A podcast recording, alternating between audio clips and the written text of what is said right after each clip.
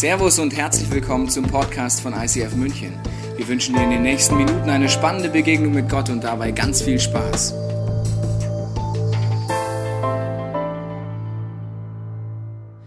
Heute feiern wir Ostern.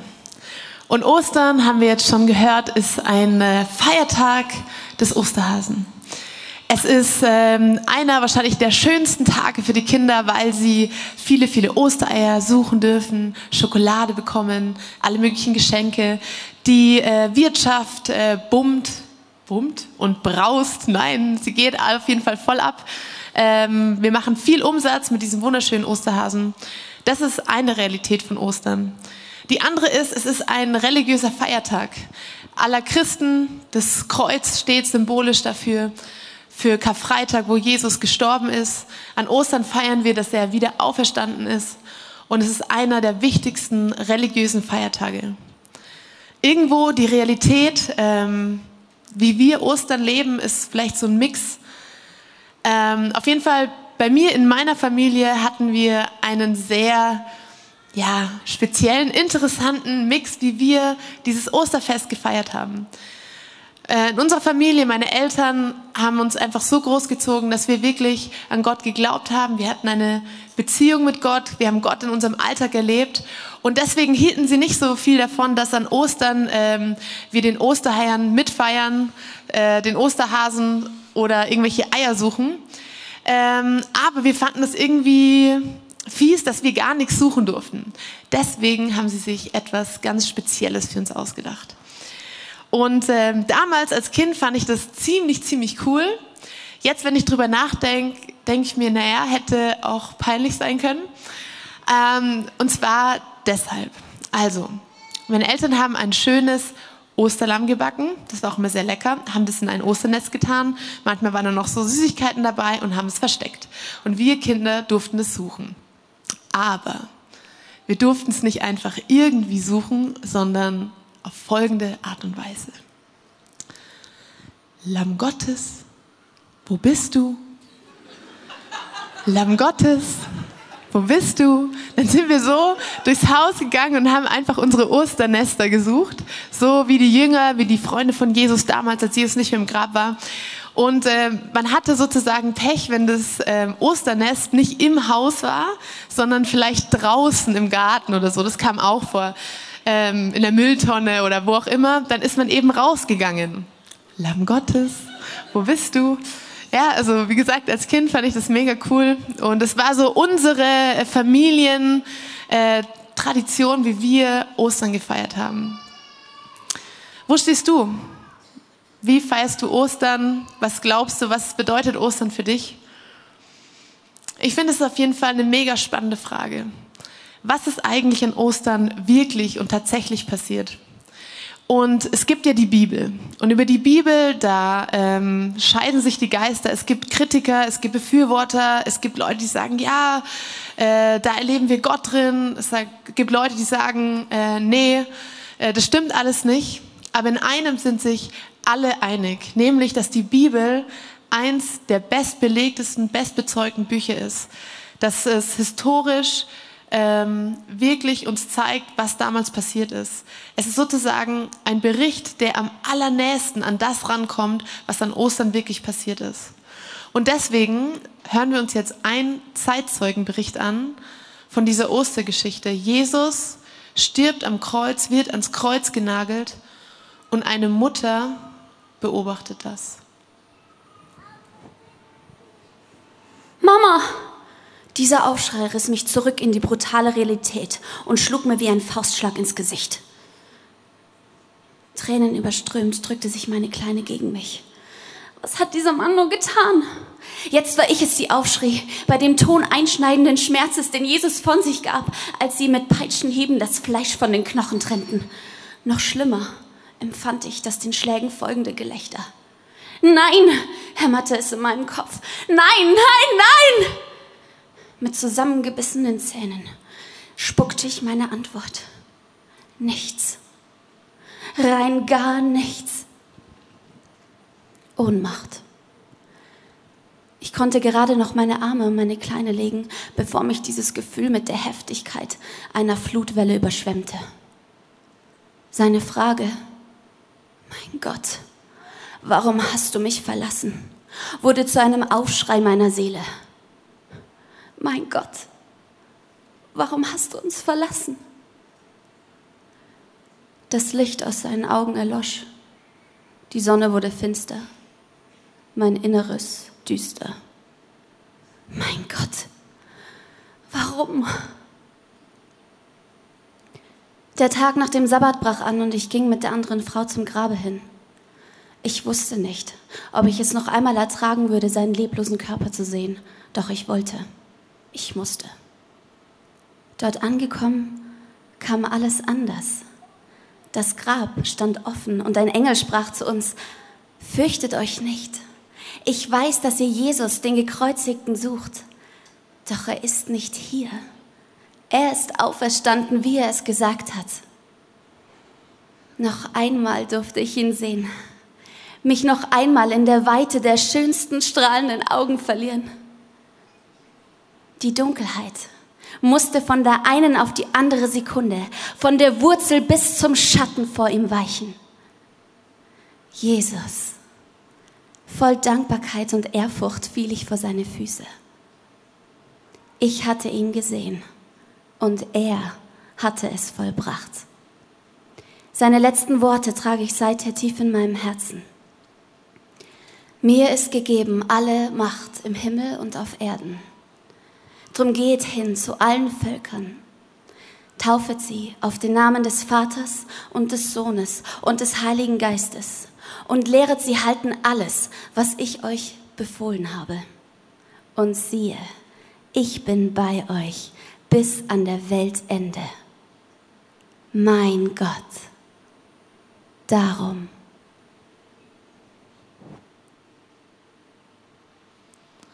Eine Frau erlebt Ostern auf eine absolut außergewöhnliche Art und Weise. Sie begegnet Jesus, wie er nicht tot ist, sondern auferstanden ist. Und vielleicht sagst du, ja genau, diese Geschichte glaube ich. Ich glaube an einen Gott, der lebendig ist, der von den Toten auferstanden ist. Ich erlebe Gott in meinem Alltag ganz real. Vielleicht ist es für dich schon sozusagen wie Realität geworden. Aber es kann auch sein, dass äh, Arbeitskollegen, Freunde dich vielleicht ein bisschen mit einem schmunzelnden Lächeln anschauen, weil sie nicht ganz nachvollziehen können, warum du das glaubst, weil es irgendwie nicht so plausibel klingt. Oder du sagst, ganz ehrlich, dieser Zeitzeugenbericht, das, was in der Bibel steht, das glaube ich ganz genauso viel, wie das es den Osterhasen gibt. Nämlich überhaupt nicht. Ich glaube, dass es ein Mythos ist, dass die Religion Ostern, ein Gott, der von den Toten aufersteht, dass es einfach nur eine Geschichte ist. Oder man steht vielleicht irgendwie dazwischen. Man hört die Geschichte vielleicht zum allerersten Mal oder man hofft so, ich wünsche mir eigentlich, dass das Wahrheit wäre. Dass es einen Gott gibt, der lebendig ist, der in meinem Leben auf einmal lebendig wird, Realität wird. Ein Glaube, der nicht mehr tot ist. Ich wünschte, es gäbe sowas.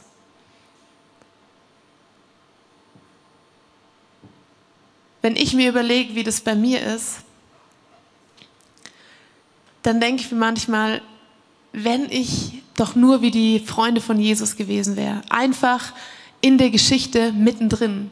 Wenn ich das so miterlebt hätte, nicht nur irgendwie nachlesen oder eine Geschichte lesen oder einen Zeitzeugenbericht hören, sondern wenn ich mitten dabei gewesen wäre, dann wäre mein Glaube vielleicht noch mal ganz anders. Dann hätte ich das ja wirklich miterlebt.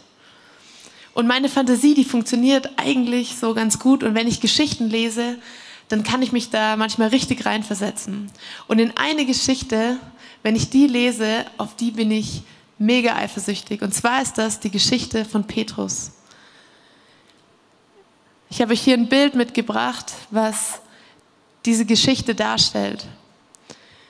Petrus erlebt Jesus mit Körper, Seele und Geist, mit, mit allem, was er hat, mit allen, äh, mit allen Gefühlen, mit allen Emotionen, mit allem, was er ist, erlebt er Gott. Die Situation war folgende. Jesus hatte eine sehr, sehr schlimme Nachricht bekommen. Und zwar sein allerbester Freund oder einer seiner besten Freunde, Johannes der Täufer, wurde umgebracht. Man hat ihn enthauptet, man hat ihn getötet. Und bevor diese Geschichte passiert, bekommt Jesus diese Info. Und alles, was Jesus machen will, ist alleine sein. Er ist traurig, er will auf den Berg gehen, er will Zeit mit Gott verbringen, er will trauern. Aber er kann nicht, weil es ist eine riesen Menschenmenge da. 3000 Leute, die da sind mit Krankheiten, mit Nöten, mit Sorgen, die Jesus hören wollen. Und Jesus lässt sie nicht links liegen, sondern er sagt, okay, ich kümmere mich um euch. Er betet für sie, er heilt die Kranken, er erzählt ihnen von Gott. Da macht er noch so ein Vermehrungswunder, da waren irgendwie nur so zwei Fische und fünf Brote. Er vermehrt das Essen, sodass alle satt werden. Und dann sagt er, okay, jetzt geht weg. Und auch ihr Jünger, fahrt schon voraus mit dem Boot aufs andere Ufer. Ich komme nach. Sofort danach schickte Jesus seine Jünger zurück zum Boot und befahl ihnen, ans andere Ufer überzusetzen. Dann stieg er alleine den Berg hinauf, um dort zu beten. Als es dunkel wurde, war er immer noch alleine dort. In der Zwischenzeit gerieten die Jünger weit weg vom Ufer in Seenot, denn ein starker Wind war aufgekommen und sie hatten gegen hohe Wellen anzukämpfen. Gegen drei Uhr morgens kam Jesus über das Wasser zu ihnen. Als ihn die Jünger sahen, schrien sie entsetzt auf, denn sie hielten für ihn für einen Geist. Doch Jesus sprach sie sogleich an. Es ist gut, sagte er. Ich bin es Habt keine Angst. Da rief Petrus ihm zu. Herr, wenn du es wirklich bist, befiehl mir auf dem Wasser zu dir zu kommen. Dann komm, sagte Jesus. Und Petrus stieg aus dem Boot und ging über das Wasser Jesus entgegen. Als er sich aber umsah und die hohen Wellen erblickte, bekam er Angst und begann zu versinken. Herr, rette mich, schrie er. Sofort streckte Jesus ihm die Hand hin und hielt ihn fest. Du hast nicht viel Glauben, sagte Jesus. Warum hast du gezweifelt? Als sie schließlich zurück ins Boot stiegen, legte sich der Wind. Da beten die Jünger ihn an. Du bist wirklich Gottes Sohn. So ein Erlebnis wünsche ich mir. So ein Erlebnis, wo ich Gott, wo ich Gott einfach krass erlebe, wo ich mittendrin bin wo ich Abenteuer mit Gott erlebe, wo ich ihn anfassen kann, wo ich ihn spüren kann, wo mein Glaube echt wird. Aber wenn ich diese Ostergeschichte höre, wenn ich diese Zeitzeugenberichte lese, dann fühle ich mich manchmal einfach wie so, wie jemand, der von außen zuschaut. Wie jemand, der einfach von außen eine Geschichte anhört. Wie als ob ich noch in diesem Boot stehe und Jesus sagt, komm Zippora, geh einen Schritt raus, geh aufs Wasser raus. Und ich spüre aber, ich traue mich nicht. Oder ich gehe aufs Wasser raus und ja, gehe vielleicht ein Risiko ein, mache Schritte im Glauben, aber ich fühle mich ehrlich gesagt eher so, als ob ich versinken würde. Und Gottes Hand irgendwie nicht da ist und ich einfach untergehe. Und ich sehne mich danach einfach dass mein Glaube echt wird, dass ich nicht nur ab und zu solche Erlebnisse habe, sondern dass ich Ostern wirklich erleben kann. Und es gibt drei Geschichten in der Bibel, die uns helfen, da vielleicht wie einen Schlüssel dazu zu finden, wie wir das schaffen können, dass Ostern auf einmal lebendig wird, dass auf einmal ein Glaube in meinem Alltag real wird. Alle Geschichten starten damit, dass Jesus tot ist. Die Freunde von Jesus, seine Jünger, haben herausgefunden, Jesus ist tot, sie waren live mit dabei und sie gehen nach Emmaus. Emmaus ist so circa elf Kilometer entfernt von Jerusalem und sie sind mega traurig. Und ganz ehrlich, wenn du glaubst, dass Jesus von den Toten aufer auferstehen wird, dann würdest du nicht einfach irgendwo spazieren gehen. Dann würdest du da bleiben in Jerusalem und würdest einfach diesen Leichnam anschauen und darauf hoffen, dass er auf einmal lebendig wird. Aber sie gehen spazieren. Das heißt, sie glauben nicht mehr dran. Sie glauben nicht dran, dass Gott lebendig wird. Sie glauben, dass Gott tot ist. Und sie gehen spazieren und sie sind traurig und plötzlich steht Jesus neben ihnen, geht mit ihnen. Aber sie erkennen ihn nicht. Er ist irgendwie äußerlich verändert, auf jeden Fall erkennen sie ihn nicht. Und er fragt sie, hey, ihr seht so traurig aus, was, äh, was ist los bei euch? Und sie sagen, du bist wahrscheinlich der Einzige hier in, dem ganzen, in der ganzen Region, der nicht mitbekommen hat, was passiert ist. Und sie erzählen, was passiert war. Und Jesus fragt sie, ja, wer war denn dieser Jesus? Und sie sagen, ja, er war ein Prophet, der von Gott und vor Gott und dem ganzen Volk erstaunliche Wunder tat und mit großer Vollmacht lehrte. Wir hatten gehofft, er sei der Christus, der Israel rettet und erlösen wird. Sie hatten gehofft. Sie haben es aber nicht mehr geglaubt. Sie haben geglaubt, Gott ist einfach tot und das war's. Das war halt der Falsche. Und was Jesus jetzt macht, ist legendär. Er fängt einfach an bei Adam und Eva bis zu dem Zeitpunkt, wo die Schriften damals gingen, die Propheten, und erklärt ihnen alles, legt ihnen alles aus, erklärt ihnen im Eins zu eins, wie das ist mit Gott, mit Jesus, was die Propheten gemeint haben. Am Ende geht er dann noch mit ihnen ähm, in das Haus rein und isst mit ihnen. Und als sie sich hinsetzten, um zu essen, nahm er das Brot, segnete es, brach es und gab es ihnen. Da gingen ihnen die Augen auf und sie erkannten ihn.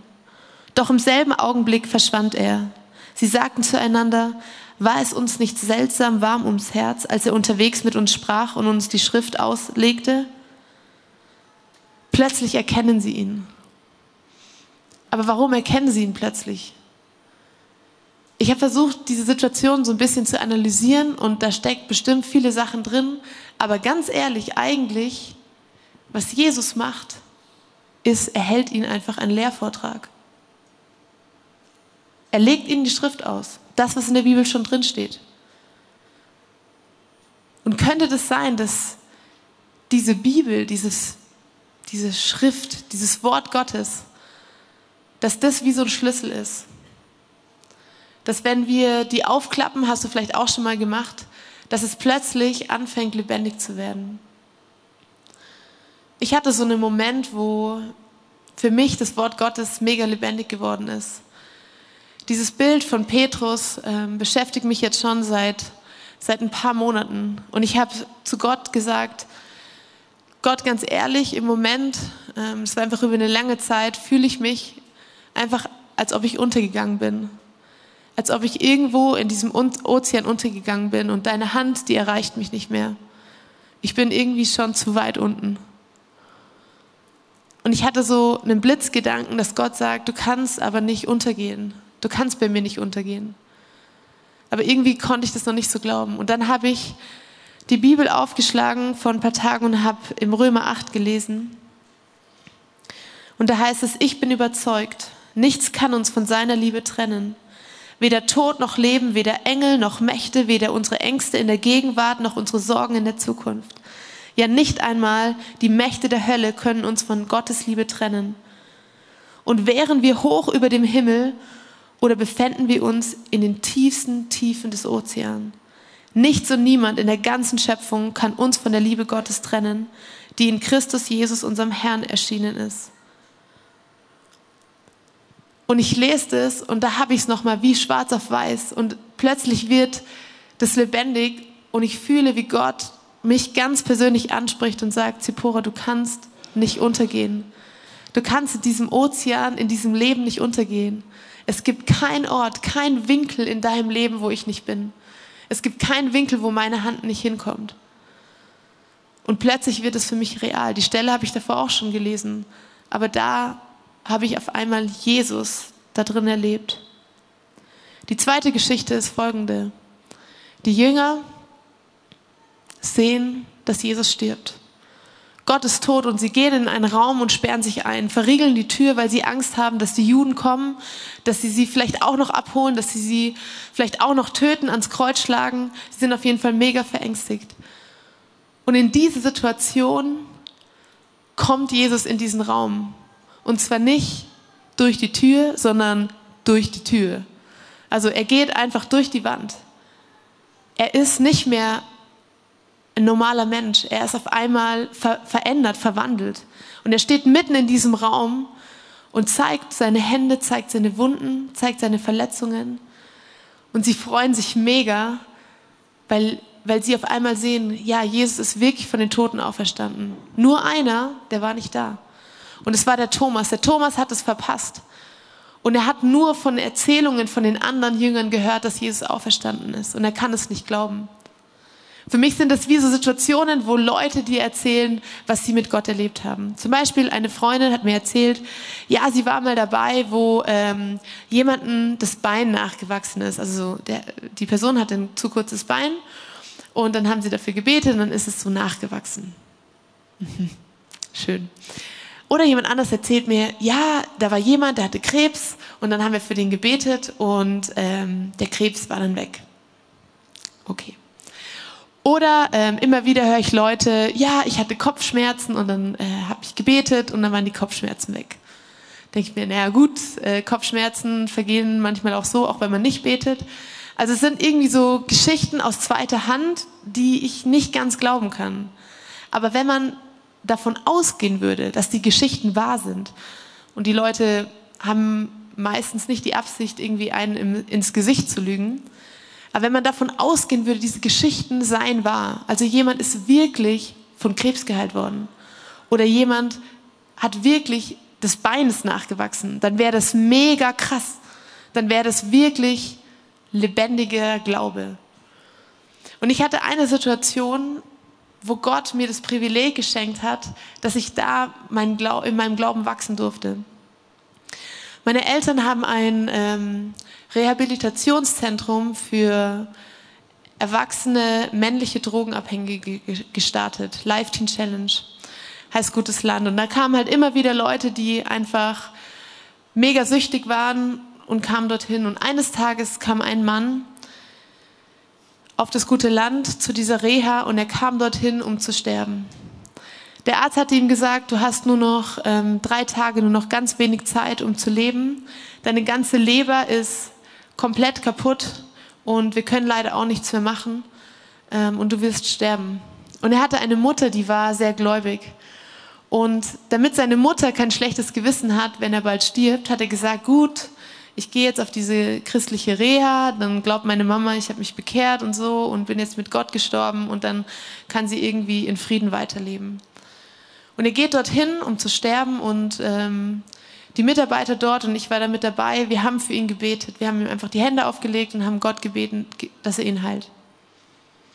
Drei Tage später war er immer noch am Leben und geht zum Arzt. Und der Arzt gibt ihm einen Befund, der war absolut krass. Der Arzt sagt, Sie haben eine Leber wie ein neugeborenes Baby. Diese Leber ist niegelnagelneu, da ist keine Krankheit mehr daran. Er konnte sich das nicht erklären und der Mann lebt bis heute. Und ich war da live dabei. Ich habe das mitgekriegt. Ich habe für den Typen gebetet und er wurde geheilt. Und seitdem ist es für mich einfach so ein Glaubensboost gew geworden, wo ich weiß, ja, Gott ist erlebbar, Gott ist erfahrbar. Und Gott tut sogar so abgespacete Sachen wie Leute körperlich heilen. Und dem Thomas ging es genauso. Der konnte es aus dieser zweiten Hand nicht glauben. Und deswegen geht Jesus für ihn eine extra Runde und kommt nochmal und sagt zu Thomas, leg deine Finger in meine, in die Stelle hier und sieh dir meine Hände an. Lege deine Hand in die Wunden an meine Seite. Sei nicht mehr ungläubig, sondern glaube. Mein Herr und mein Gott, rief Thomas aus. Da sagte Jesus zu ihm, du glaubst, weil du mich gesehen hast. Gesegnet sind die, die mich nicht sehen und dennoch glauben. Und wir gehören irgendwie zu dieser Gruppe von Leuten, weil wir können Gott nicht visuell sehen. Also ich sehe ihn auf jeden Fall nicht visuell. Aber wir können trotzdem daran glauben. Und es ist vielleicht wie so ein zweiter Schlüssel, dass wir Gott erleben können, total real erfahrbar. Aber es bedeutet auch, dass wir vielleicht aus so einer Komfortzone rausgehen müssen, dass wir aus dem Boot aussteigen, dass wir aufs Wasser gehen, dass wir Experimente eingehen, dass wir sagen, okay Gott, ich fange jetzt mal an, für jemanden, der krank ist, zu beten. Ich fange jetzt einfach mal an, für jemanden, der innerlich unfrei ist, mitzuglauben, dass du ihn befreist. Ich glaube, dass du sichtbare Veränderungen in meinem Leben bewirken kannst. Die dritte Geschichte sind die Freunde von Jesus, die Jünger, und Jesus ist tot. Sie waren dabei und Jesus ist gestorben. Und was machen sie? Sie gehen fischen. Das muss man erklären, das ist deshalb, ähm, sagt es ganz viel aus, weil Jesus hatte sie damals vom Fischen eigentlich hergeholt. Jesus ähm, hat sie berufen und hat gesagt, hey, folgt mir nach und fischt nicht mehr Fische, sondern fischt Menschen, also erzählt anderen Menschen von diesem Gott. Und sie machen das und sie folgen Jesus nach drei Jahre lang. Und Jesus stirbt und sie gehen wieder zurück, zurück in den Alltagstrott, zurück da, wo sie hergekommen sind. Und Jesus begegnet ihnen, er ist am Ufer und er fragt sie, hey, wie sieht's aus? Äh, läuft's gut mit dem Fischen? Und sie sagen, nee, wir haben irgendwie noch nichts gefangen. Und er sagt, ja, hey, werft das Netz auf der anderen Seite aus. Dann machen sie das und fangen äh, einen riesen äh, Fischschwarm, sodass das Netz gerade nicht mehr reißt, gehen ans Ufer und ähm, setzen sich hin und essen mit Jesus zusammen. Fische, die grillen sie über dem Lagerfeuer. Und die ganze Zeit über erkennen sie Jesus aber auch noch nicht. Also anscheinend ist er irgendwie anders. Und am Ende teilt er wieder das Essen aus und plötzlich erkennen sie ihn. Und das ist eigentlich auch eine mega unspektakuläre Geschichte. Aber ich glaube, unser Alltag oder mein Alltag ist auf jeden Fall so, der ist oft auch unspektakulär. Dinge wiederholen sich, ich tue immer wieder das Gleiche, ich bin in meinem Job drin, ich bin in meinen Freundschaften drin. Und vielleicht ist in dieser Geschichte dieser Schlüssel drin, dass wir Impulse, die Gott uns gibt, Eindrücke, die wir haben, wenn wir die umsetzen, dass plötzlich etwas lebendig wird, dass plötzlich unser Glaube anfängt, real zu werden. Letzte Woche in der Move-Serie haben wir hier ganz viele Beispiele gehört von Menschen, die Impulse hatten, die sie umgesetzt haben, wo sie plötzlich erleben, dass ihr Glaube echt wird, dass sie was mit Gott erleben, was nicht irgendwie ein Gehirngespinst ist, sondern was Auswirkungen auf sie selber hat, was auf andere Menschen hat. Und bei den Jüngern war das genauso. Sie setzen diesen Impuls um, das Netz nochmal auf die andere Seite auszuwerfen und plötzlich verändert sich etwas.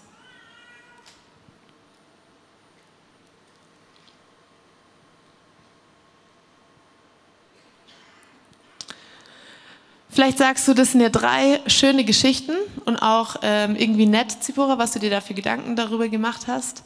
Aber ganz ehrlich, man kann das nicht wirklich prüfen, ob das stimmt. Man kann nicht wirklich sagen, ob das tatsächlich so passiert ist. Und da muss ich sagen, da, da gebe ich dir recht, man kann das nicht prüfen.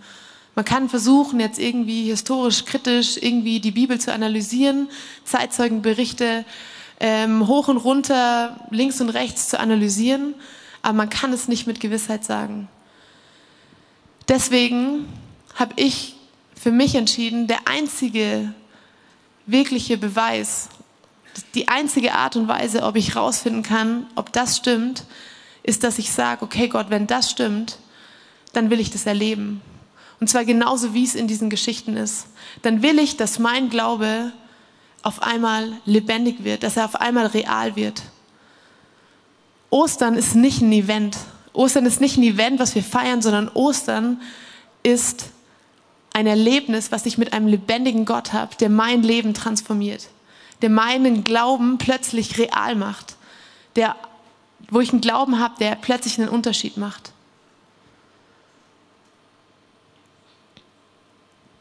Ich glaube, dass heute Morgen wir Ostern wie ganz neu erleben können. Und zwar geht es nicht darum zu diskutieren, ja, gibt es jetzt den Osterhasen oder nicht, oder äh, stimmt die Geschichte mit dem Kreuz ähm, genauso wenig, sondern es geht darum, einfach zu sagen, okay Gott, wenn es sich wirklich gibt, wenn diese Ostergeschichte reell ist, dann will ich das erleben, dann will ich mich danach ausstrecken, nach einem Erlebnis, was echt ist. Dann will ich bereit sein, aus diesem Boot auszusteigen, auf dem Wasser zu gehen und wie etwas zu wagen. Etwas zu glauben, was ich noch nicht sehe. An einen Gott zu glauben, den ich nicht sichtbar sehe, aber dessen Auswirkung und dessen Kraft ich erleben darf. Die Ostergeschichte geht ja noch viel weiter, bis Pfingsten. Das dauert noch ein paar Wochen. Aber weil wir Gott sozusagen auch durch seinen Heiligen Geist, durch was an Weihnachten, Ostern und Pfingsten passiert ist, erleben können, wird unser Glaube echt. Wird er mega real. Und ich glaube, dass Gott heute anwesend ist in dem Raum. Und vielleicht sagst du, das ist ein mega komischer Satz, Gott ist anwesend in diesem Raum. Aber ich glaube, das, das ist eine tiefe Überzeugung, dass Gott hier ist, dass er wie bei den Jüngern schon lange in unserem Leben mitläuft.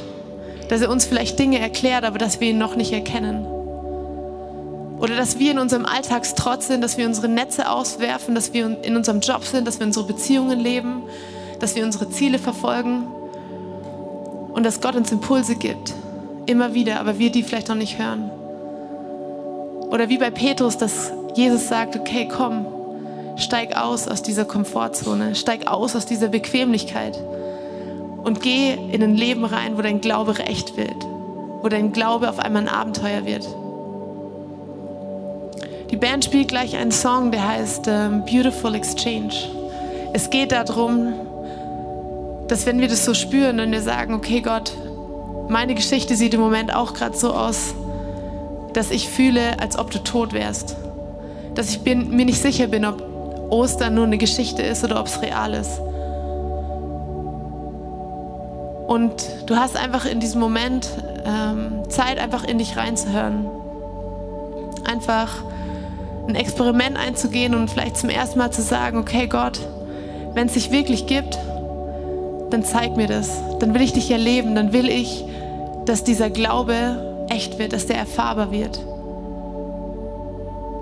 Und Jesus, ich bete jetzt einfach, dass du,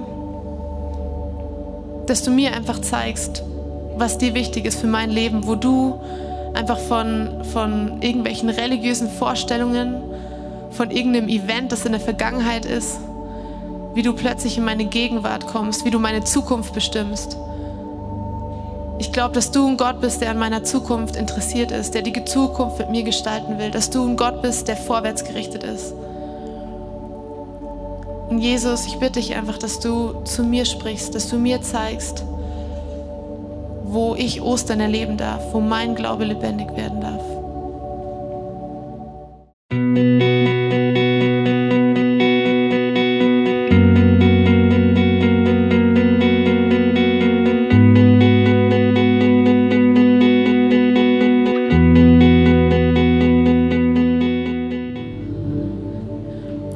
Ist etwas, was wir nicht einmal erleben, sondern was wir immer wieder erleben müssen. Weil unser Glaube immer wieder lebendig werden muss. Weil allein, wenn man gestern etwas mit Gott erlebt hat, dann glaubt man es wie vielleicht heute schon nicht mehr. Deswegen möchte ich einladen, du hast mehrere Möglichkeiten, einfach auf das ja so zu antworten, wie ähm, ja, wie's, wie du es gerade brauchst. Zum einen gibt es hinten bei uns ähm, das Gebetsteam und das Gebetsteam ist einfach da, wenn du sagst, ich will vielleicht zum allerersten Mal ein Experiment eingehen und diesem Gott sagen, wenn es dich wirklich gibt, dann zeig mir, dass du echt bist, dass du lebendig bist. Wo du vielleicht mit jemandem zusammen einfach eine Entscheidung triffst und sagst, okay Gott, ich, ich öffne mein Herz, mein Leben zum allerersten Mal. Und ich will dich erleben, ich will erleben, dass es einen Gott gibt, der nicht nur eine Sage ist, nicht nur eine Erzählung, sondern ein Gott, der erlebbar ist. Oder du gehst vielleicht ähm, später zu diesem Kreuz hin. Da liegen verschiedene Zettel. Vielleicht geht es dir gerade so, dass du sagst, ja, in diesem Lebensbereich ist für mich Gott wie noch tot. Da hängt er für mich gerade noch wie am Kreuz. Oder es ist wie bei den Emmaus-Jüngern. Jesus geht schon neben ihnen, aber sie sehen ihn nicht, sie erkennen ihn nicht. Und es gibt vielleicht Lebensbereiche, wo du sagst, ich sehe da Gott nicht. Ich wünsche mir eigentlich, ich wünsche mir so sehr, da Gott zu erleben, aber ich sehe ihn nicht. Dann kannst du einfach diesen Lebensbereich, wo das gerade so ist, auf einen Zettel schreiben und vor das Kreuz legen und es eintauschen gegen ein Erlebnis, dass du auf einmal Gott erlebst, dass du ihn spürst, dass du erlebst, wie Gott dein Leben verändert, wie Gott deine Situation verändert. Weil Gott hat Kraft. Gott ist kein Gott, der irgendwie nur eine Geschichte einmal geschrieben hat und das war's, sondern Gott hat Kraft, unser Leben zu verändern. Oder vielleicht geht es dir auch wie mir oder wie Petrus damals, dass du dich einfach nach mehr sehnst. Dass ich nicht will, dass, dass mein Glaube irgendwie so begrenzt ist. Ich will nicht ein passiver Zuschauer sein, sondern ich will mittendrin sein, mittendrin in diesem Abenteuer Glaube. Ich will mehr von Gott, ich will Gott richtig krass erleben. Dann kannst du da drüben bei dem Bild dir wie ein kleines äh, Bild mitnehmen als Erinnerung und dich mit so ganz bewusst danach ausstrecken und einfach sagen, okay Gott, ich will dich erleben, ich will mehr von dir. Ich will bereit sein, aus diesem Boot rauszugehen, einen Schritt in das Abenteuer rein. Und vielleicht machst du dir eine Notiz da drauf, was für dich da irgendwie wichtig geworden ist. Oder du nimmst vielleicht mal diese Bibel, das alte Buch, und gibst ihm eine neue Chance, dass es lebendig wird, dass es plötzlich in dein Leben reinspricht, dass es plötzlich relevant wird für deinen Alltag. Vielleicht mit deiner Small Group, vielleicht mit jemand anders zusammen. Jesus, und das wünsche ich mir, dass wir alle, dass ich heute Morgen Ostern neu erlebe, dass ich dich neu erlebe. Ich wünsche mir keinen Traditionsglauben zu haben, sondern ich wünsche mir einem Gott zu begegnen, der den Tod besiegt, besiegt hat, der Kraft hat, mein Leben zum Guten hin zu verändern. Ich danke dir, dass du hier bist. Ich danke dir, dass du mitten in meinem Leben bist dass du real bist und dass ich dich erleben kann. Mit Körper, Seele und Geist, mit allem, was ich bin. Amen. Wir hoffen, dass dir diese Predigt weitergeholfen hat. Wenn du Fragen hast, kannst du gerne an info at icf-moenchen.de mailen und weitere Informationen findest du auf unserer Homepage unter www.icf-moenchen.de.